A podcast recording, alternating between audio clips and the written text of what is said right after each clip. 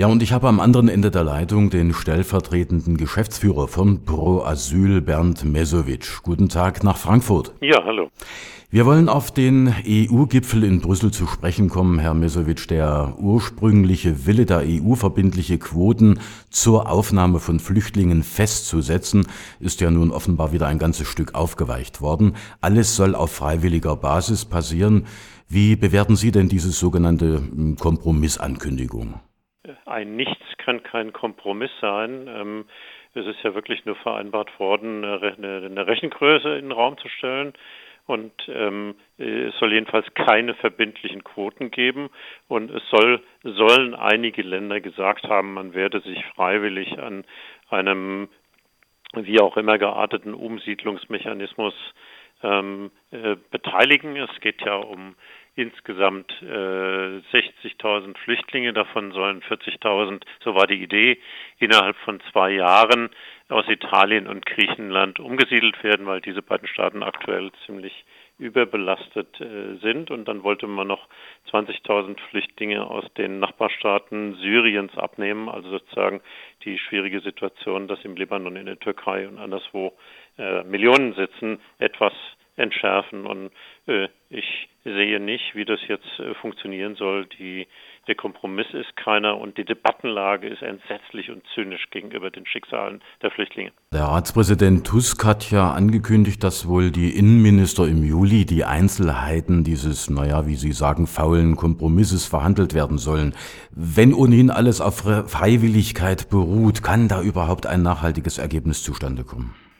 Also das wird äh, sehr schwer, gerade bei der Nachhaltigkeit. Wir äh, werden ja sehen, dass die Flüchtlingszahlen in diesem Sommer mindestens äh, weiterhin auf hohem Niveau bleiben, wenn sie nicht gar äh, steigen.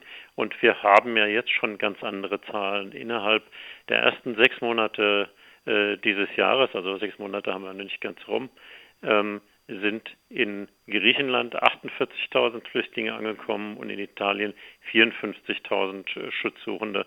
Das heißt, stellen wir das in die Relation dessen, was jetzt überhaupt in der Debatte war, also die Umsiedlung von 40.000, dann ähm, wird, würde sich der Effekt einer solchen Maßnahme schon innerhalb weniger Monate völlig aufzehren.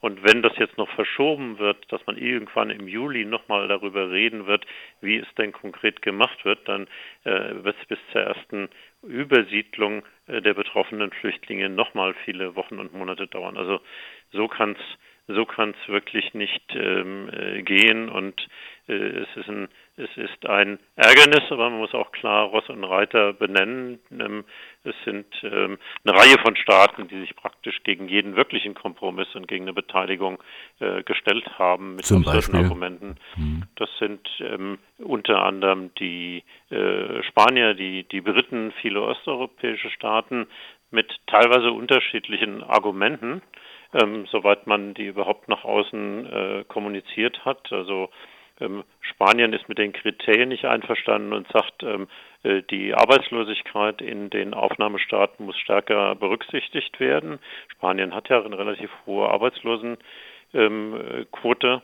Ähm, die Franzosen wollen es auch noch mal prüfen, haben nichts versprochen. Ähm, Tschechien führt äh, die Rangliste der osteuropäischen Hardliner in einer ganz zynischen Weise an und sagt, Quoten würden illegale Migranten ähm, nur noch ermuntern. Ähm, ebenso in der, mit ähnlichem Tenor und noch härter die Ungarn. Viktor Orban ist ja bekannt für seinen rechtspopulistischen Sprech, der sagt, wir wollen, dass niemand mehr kommt und die, die schon hier sind, nach Hause gehen. Also äh, man entledigt sich eigentlich der Verpflichtung zur Aufnahme von Flüchtlingen und zur Ausgestaltung eines Asylsystems überhaupt. Man will eigentlich nur Abschiebungen ähm, äh, akzeptieren und mit ähnlichem Tenor kommen weitere osteuropäische Staaten äh, daher, wo es die Flüchtlinge schon jetzt, die dort angekommen sind, nicht besonders äh, gut haben. Das ärgert mich auch vor dem Hintergrund, dass man den äh, der tschechischen Regierung wirklich auch mal und wenn die Bevölkerung das mitträgt, sagen muss, es sind sehr viele Flüchtlinge aus Tschechien während nach dem Prager Frühling in westeuropäischen Staaten aufgenommen worden und anderswo in der Welt. Es sind Ungarn aufgenommen worden nach dem Ungarnaufstand und ein bisschen Empathie muss man seiner, von seiner Bevölkerung schon verlangen, beziehungsweise die Regierungen müssen die einfordern und sich an die Spitze stellen. Und was ich da sehe, ist erbärmlich. Ich kann mich überhaupt des Eindrucks nicht erwehren, dass anstatt nach wirklich humanitären Lösungen zu suchen, die EU und ein Teil ihrer Mitgliedstaaten, Sie haben es ja eben quasi auch angesprochen, stattdessen versuchen, dieses Bollwerk der Abschottung weiter voranzutreiben. Sehen Sie das ähnlich? Ja, also die, ähm, die äh, Äußerungen, die jetzt im Kontext dieser Verhandlungen gefallen sind, heißen, aus, die aus vielen Ecken kommen, heißen, äh, lasst uns die Leute abfangen und zurückschicken, die äh, Grenzzäune höher machen. Das findet hier auch statt. Also Ungarn will äh, einen großen Grenzzaun äh, gegenüber Serbien bauen. Die Bulgaren haben schon einen, die Griechen haben auch einen am Evros.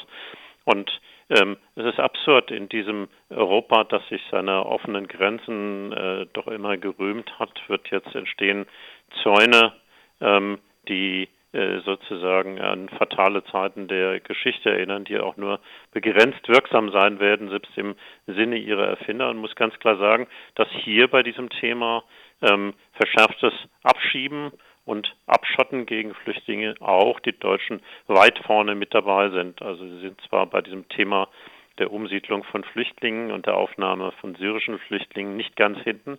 Aber bei diesem Thema gehören sie im Grunde auch zu denen, äh, die äh, darauf setzen, dass man irgendwann Flüchtlinge oder möglichst schnell wieder im Vorfeld äh, los wird oder dorthin abschiebt. Wo ist denn nach Ansicht von Pro Asyl ein wirklich machbarer Ansatz für eine Lösung? Und was sind denn ganz konkret Ihre Forderungen in Richtung Politik? Und vor allem, was wäre denn ein Handlungsbeitrag der Deutschen?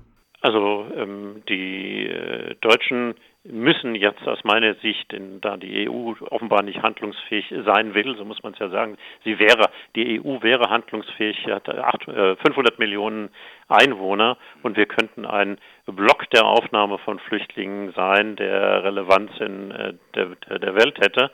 Also wir hätten, wir haben als mit in diesem Bevölkerungsblock ähm, aktuell keine Krise. Wir haben Aufnahmeprobleme in einer ganzen Reihe von Ländern, weil in manchen Staaten die Aufnahmesysteme nicht geschaffen worden sind, versagen und weil es natürlich schwierig ist, in Ländern, die jetzt in der wirtschaftlichen Krise sind, ähm, adäquate Versorgungssysteme aufzubauen, die Akzeptanz in der Bevölkerung ähm, äh, finden. Also da fehlt uns sozusagen sowas wie auch eine früher eingerichtete Sozialunion, ein Ausgleich zwischen ähm, zwischen den EU-Staaten, ähm, wenigstens in, auf der Ebene der Grundsicherung, auch für die Einheimischen. Ich sage das nicht nur für die Flüchtlinge. Dennoch ist es praktikabel, Flüchtlinge aufzunehmen. Sie werden auch kommen. Keine Grenze wird Flüchtlinge in größter Not völlig aufhalten können. Sie werden nur einen höheren Preis zahlen, ähm, nicht nur materiell, sondern auch in Form steigender Todesraten an äh, den äh, Außengrenzen. Also ich denke, die Deutschen haben gesagt, die deutsche Regierung hat gesagt, man wollte kein neues Syreraufnahmeprogramm mit der Begründung, äh, Europa sei jetzt am Zug. Nur hat Europa äh, diese Chance versäumt und wird auch im Juli nichts Neues verabschieden. Und wir werden dranbleiben und der deutschen Regierung ähm, sagen, bitte macht jetzt äh, weitere ähm, Bundesprogramme, Länderprogramme für die Aufnahme von Menschen aus den Nachbarstaaten Syriens auf, weil da entwickelt sich ja auch gerade krisenhaft ähm, in einigen Staaten wie im Libanon oder in Jordanien, die jetzt ja viele Jahre ähm, Millionen von Millionen von Flüchtlingen versorgt haben, überwiegend relativ äh, gut. Und wenn da die Zahlungen der internationalen Gemeinschaft ausbleiben, dann werden sich zunehmend mehr Flüchtlinge auf den Weg machen müssen in die Industriestaaten. Das sagt der stellvertretende Geschäftsführer von Pro Asyl, Bernd Mesovic, zu den Ergebnissen des EU-Gipfels in Brüssel. Pro Asyl sagt, dieser Gipfel ist ein fauler Kompromiss auf Kosten der Flüchtlinge. Und ich bedanke mich für dieses Gespräch. Ja, gern geschehen.